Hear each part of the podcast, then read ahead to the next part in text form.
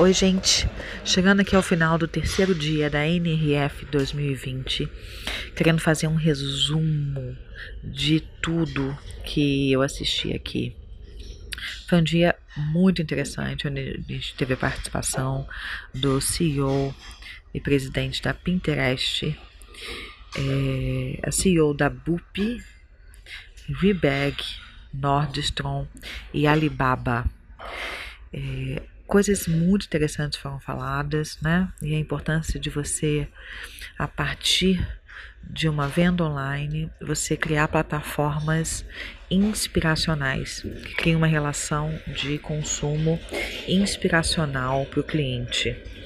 O crescimento de venda online tem sido assustador, né?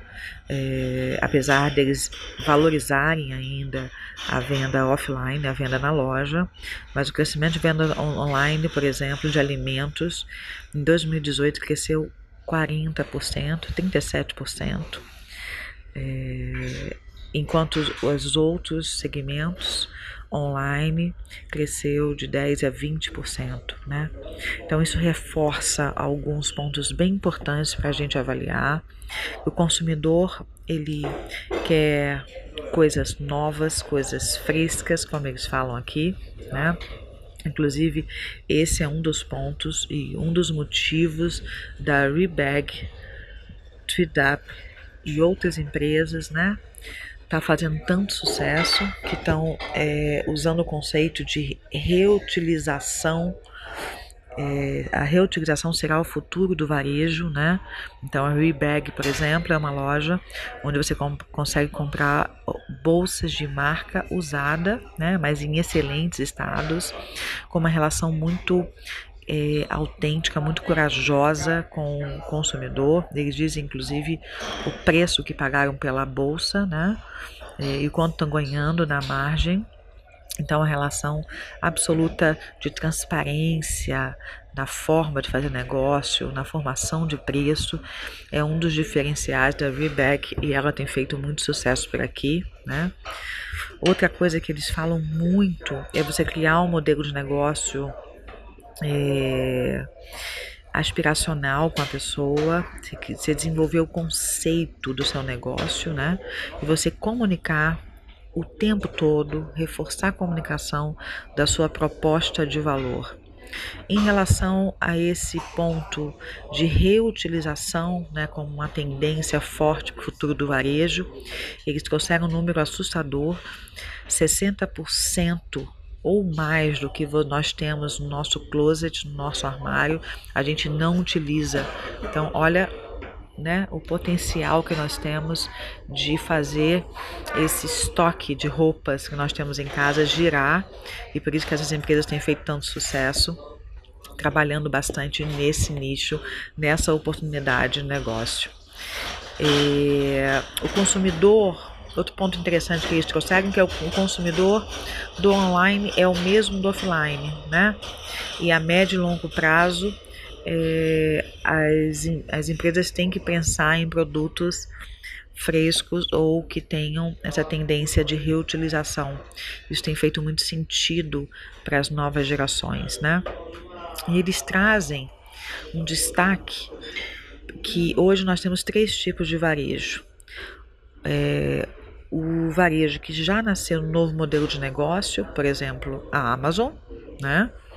O varejo que se adaptou quer dizer, pegou o seu modelo de negócio e fez uma adaptação à nova economia, à nova era, que é o exemplo do Walmart, da Target, e o terceiro é o varejo que vai desaparecer, que é o varejo que não se movimentou ou não transformou o seu modelo de negócio. Então, foi um dia bem intenso, um dia que fecha aí, né, valorizando realmente a importância de você criar honestidade, empatia e integridade na relação com o seu cliente. Né?